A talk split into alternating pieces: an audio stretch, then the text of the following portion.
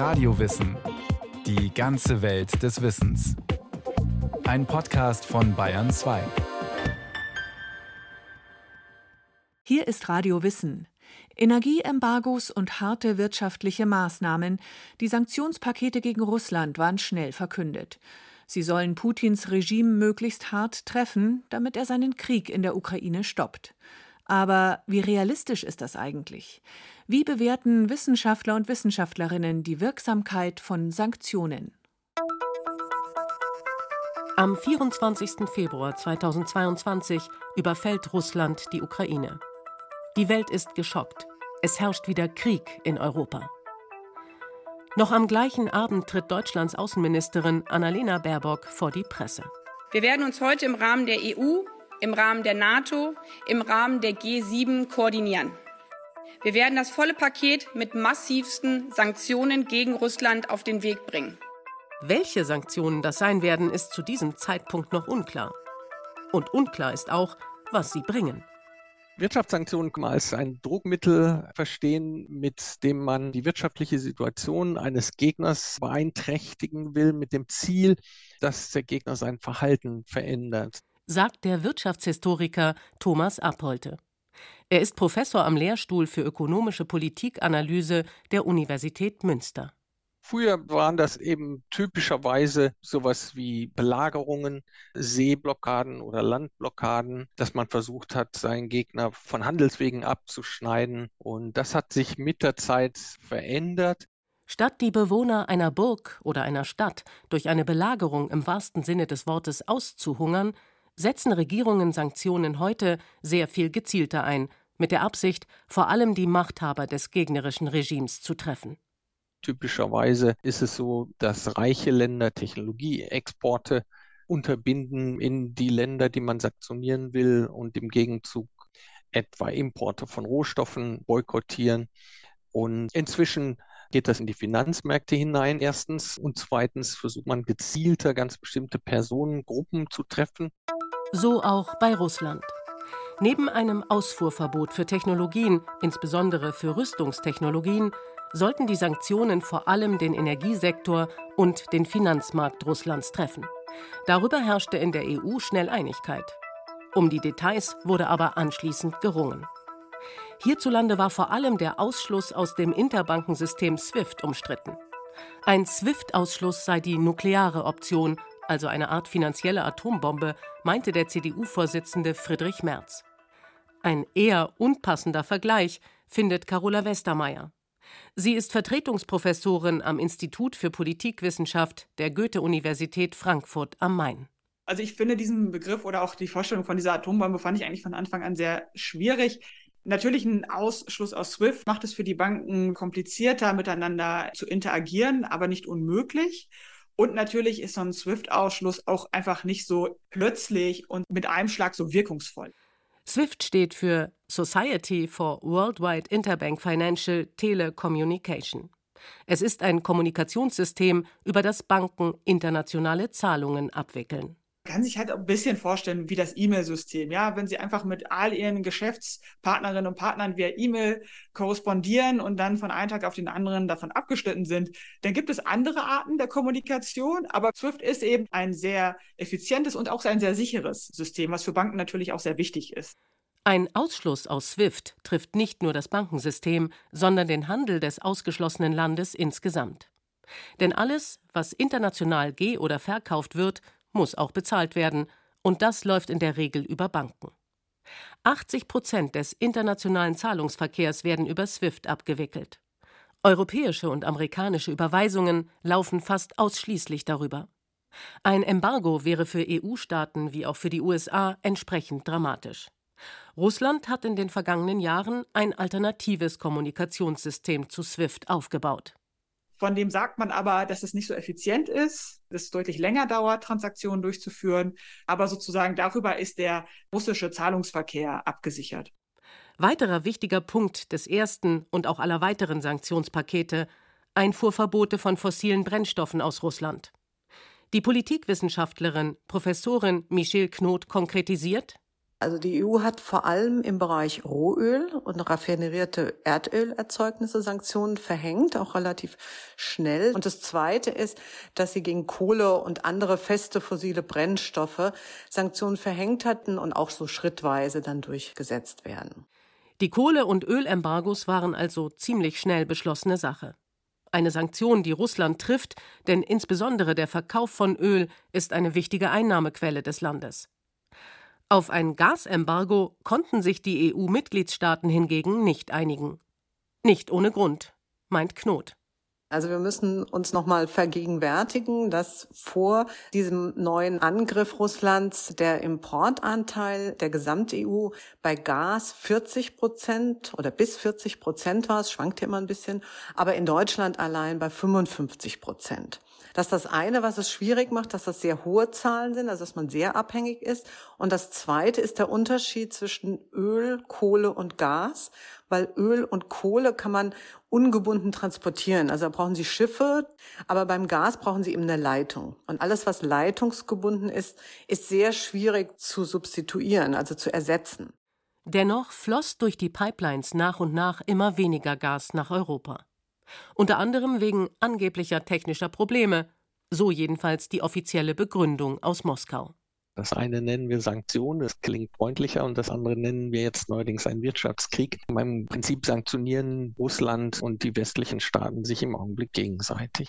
Neben der EU reagierten auch andere Staaten mit Wirtschaftssanktionen gegen Russland. Die anderen Europäer, die sehr eng an der EU hängen, also Schweiz, Norwegen und Großbritannien, die haben ähnliche Sanktionen verhängt wie wir. Dann gibt es natürlich auch außereuropäische, also hier vor allem natürlich Australien, Kanada, Vereinigte Staaten, auch Japan, Südkorea, Taiwan. Also so G7-Staaten haben im Grunde genommen auch in den Bereichen vor allem Öl und Kohle und ein bisschen Gas Sanktionen verhängt. Wichtiger ist aber eigentlich, wer sich nicht beteiligte. Das sind natürlich die Staaten, die noch, noch ein relativ gutes Verhältnis haben. Also China hat keine offiziellen Sanktionen verhängt, muss man sagen. Aber chinesische Firmen sind ein bisschen zurückhaltender geworden. Also auch da haben wir einen Nachfragerückgang bei einigen der Firmen. Aber keine offiziellen Sanktionen, auch Indien nicht. Indien als auch großer Abnehmer ist natürlich auch militärisch vor allem abhängig von Russland. Das macht die Wirtschaftssanktionen weniger wirksam, als wenn alle an einem Strang ziehen würden. Denn Russland kann seine fossilen Brennstoffe an China, Indien und Staaten des globalen Südens verkaufen. Ohnehin braucht man für Sanktionen, die auf eine Schwächung eines Regimes abzielen, in der Regel einen langen Atem, betonen alle Experten. Eine Sanktion wirkt sehr langfristig und es zielt natürlich klar auf die Schwächung der russischen Wirtschaft in der Hoffnung, dass auch die Bevölkerung, aber vor allem auch die Wirtschaftsakteure dagegen aufbegehren und sagen, jetzt müssen wir uns was anderes überlegen. Wir können damit nicht lange überleben oder es schwächt uns sehr oder es ist wirklich ein Einbruch, der an die Substanz geht. Das könnte allerdings dauern. Denn Russland arbeitet schon länger daran, vom Westen unabhängiger zu werden, sagt der Ökonom Rolf Langhammer vom Institut für Weltwirtschaft in Kiel. Das heißt, seit der Besetzung der Krim hat Russland systematisch Reserven angelegt Russland hat in den vergangenen Jahren eine sehr sparsame Haushaltspolitik betrieben. Überschüsse, die das Land erwirtschaftete, wurden nicht etwa investiert, sondern flossen in einen staatlichen Vermögensfonds. Der Staat kann deshalb nun auf die finanziellen Reserven zurückgreifen und so den Wirtschaftseinbruch, die Rezession abfedern.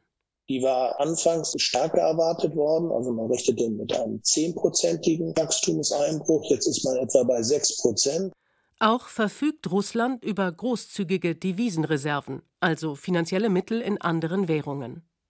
Die stammen vor allem aus Rohstoffverkäufen, die üblicherweise in Dollar abgerechnet werden. Allerdings, ein guter Teil davon liegt bei ausländischen Zentralbanken und ist nun für Russland nicht mehr zugänglich. Denn im Februar verständigten sich die westlichen Zentralbanken darauf, das russische Vermögen einzufrieren.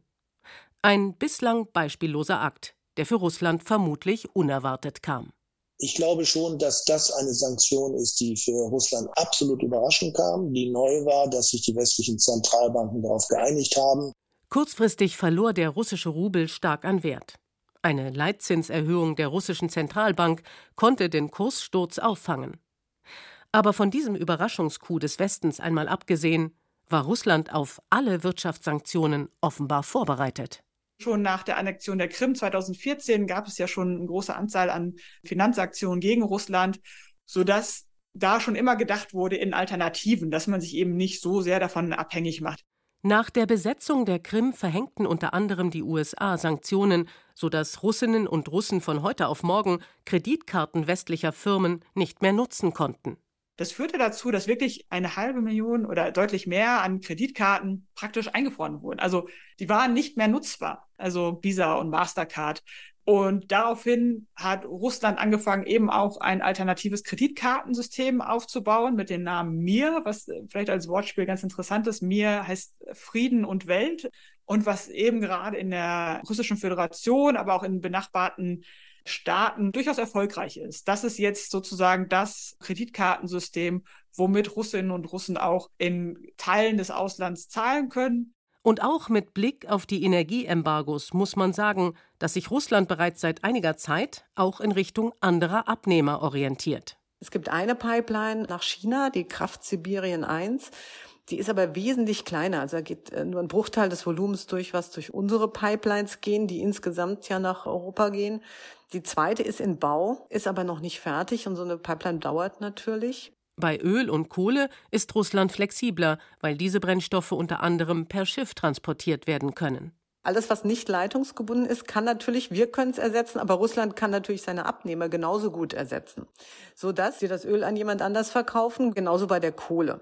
Um fossile Brennstoffe auch in Zukunft effektiv zu fördern und zu exportieren, ist Russland allerdings auf westliche Technologien angewiesen. Die Förderung fossiler Brennstoffe im Permafrostboden beispielsweise erfordert spezielle technische Vorrichtungen. Da haben Länder wie Kanada natürlich einen großen Erfahrungsschatz. Die hat Russland nicht, hat sie gekauft bisher. Um seinen Energiesektor wettbewerbsfähig zu halten, braucht Russland deshalb auf längere Sicht Technologien aus dem Westen. Insbesondere Öl ist enorm wichtig für das Land. Schätzungen zufolge machen die Öleinkommen die Hälfte des russischen Bruttoinlandsprodukts aus.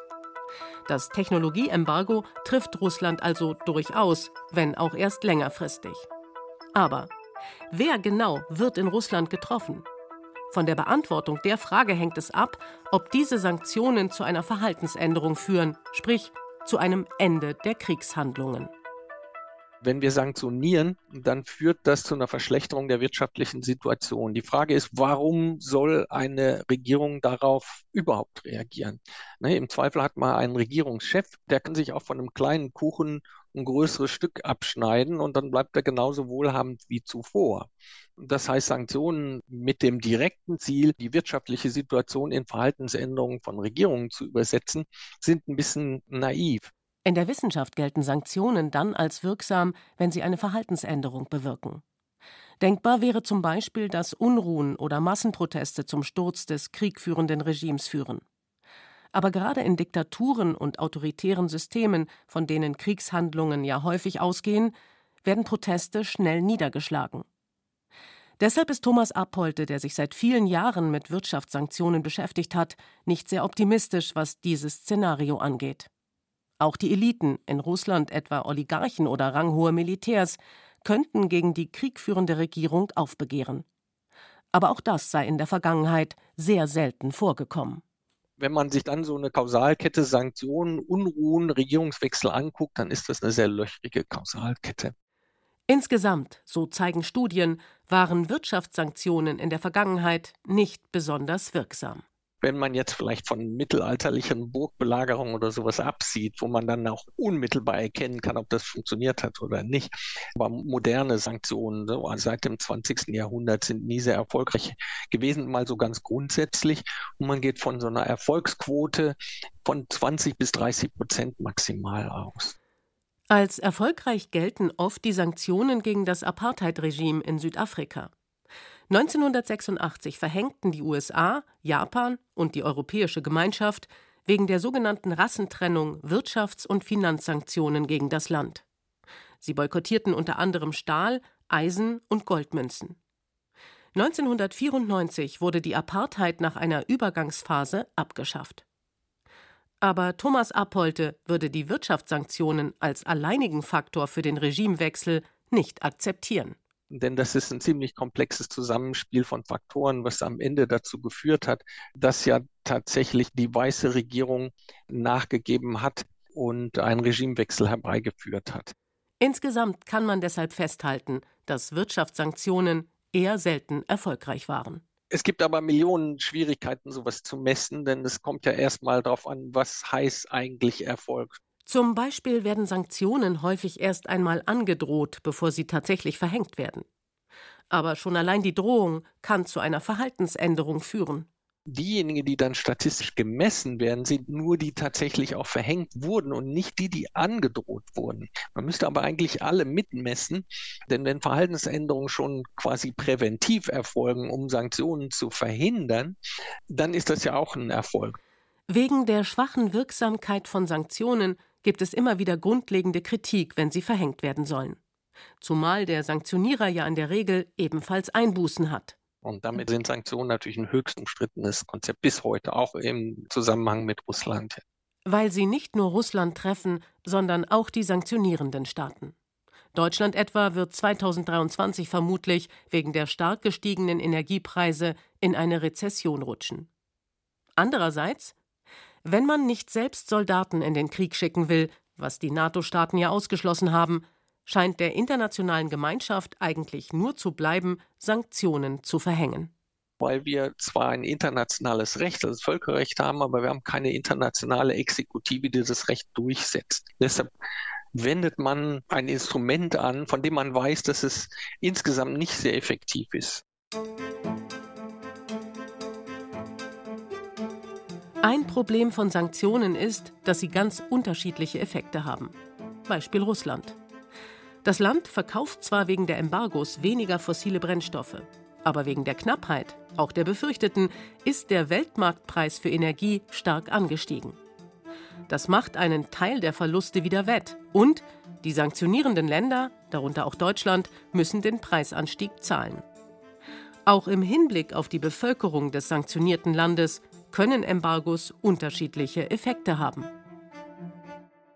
Was man beobachten kann und sogar jetzt auch in Russland mindestens anfänglich beobachten konnte, ist das, was man in der wissenschaftlichen Literatur ein Rally Around the Flag Effekt nennt. Man sammelt sich hinter seiner eigenen Regierung, weil man die Sanktionen als einen feindlichen kriegerischen Akt betrachtet. Man fühlt sich angegriffen, man wird ärmer und man entdeckt hinter diesen Problemen nicht die eigene Regierung, die, wenn man so will, was verbrochen hat, wofür sie sanktioniert wird, sondern feindliche Mächte. Vermutlich, um den Unmut der russischen Bevölkerung nicht noch zu steigern, sind lebenswichtige Dinge wie Medikamente und Nahrungsmittel von den EU-Sanktionen ausgenommen. Das bedeutet, man braucht bei Sanktionen auch sowas wie eine längerfristige Perspektive. Gerade kurzfristig können die tatsächlich das Gegenteil bewirken, dadurch, dass es so eine Art Solidarisierungseffekt gibt.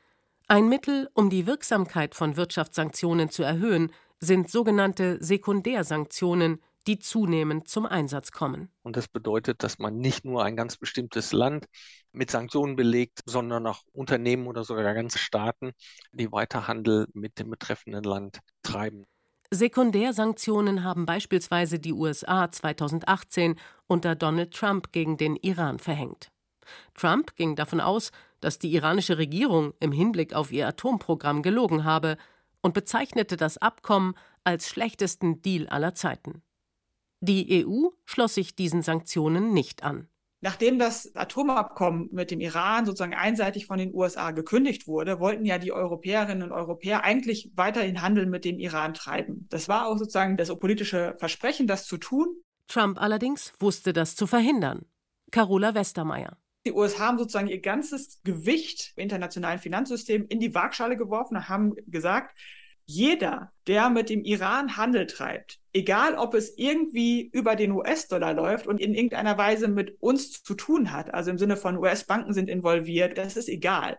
Wenn wir irgendwie mitbekommen, dass jemand mit dem Iran Handel treibt, dann sanktionieren wir auch diesen Akteur. Fast alle europäischen Unternehmen und Banken brachen daraufhin den Kontakt zum Iran ab obwohl die EU mit Instex sogar ein eigenes Abrechnungssystem für den Handel mit dem Iran aufgebaut hatte.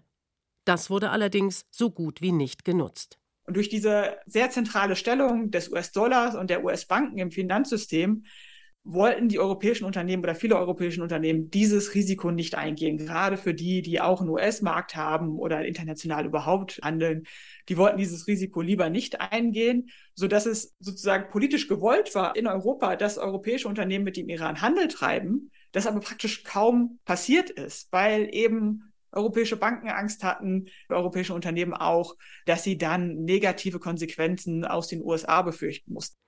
Die USA können bei Sekundärsanktionen ihre zentrale Stellung im internationalen Handel nutzen. Hinzu kommt, dass es ein großes und vergleichsweise autarkes Land ist.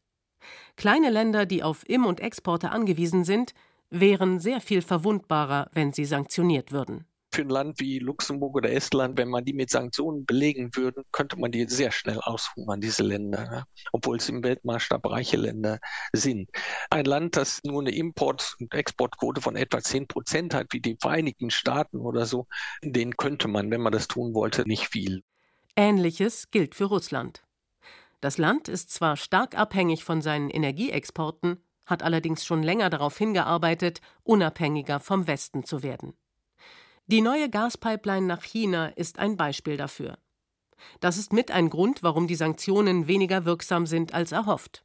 Vermutlich hat der Westen auch deshalb seine militärische Unterstützung für die Ukraine immer weiter ausgebaut, meint Carola Westermeier. Weil die Sanktionen vielleicht nicht ganz so schnell griffen, wie man sich das erhofft hatte, weil man auch gesehen hat, China ist nicht bereit, die US- und westlichen Sanktionen zu unterstützen. Das waren natürlich auch Fragen, die zu Beginn des Krieges nicht so ganz klar waren. Wie positioniert sich China? Wie positioniert sich Indien?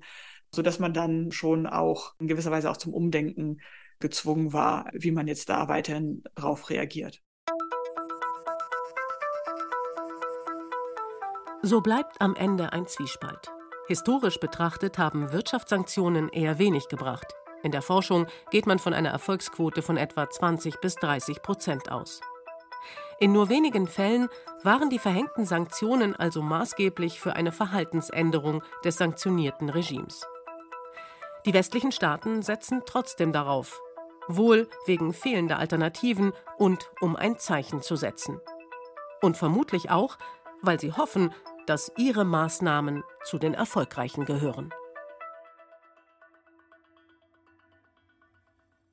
Maike Broska war das über die Wirksamkeit von Wirtschaftssanktionen. Wenn Sie keine Folge mehr verpassen wollen, abonnieren Sie gerne Radio Wissen unter bayern2.de slash podcast und überall, wo es Podcasts gibt.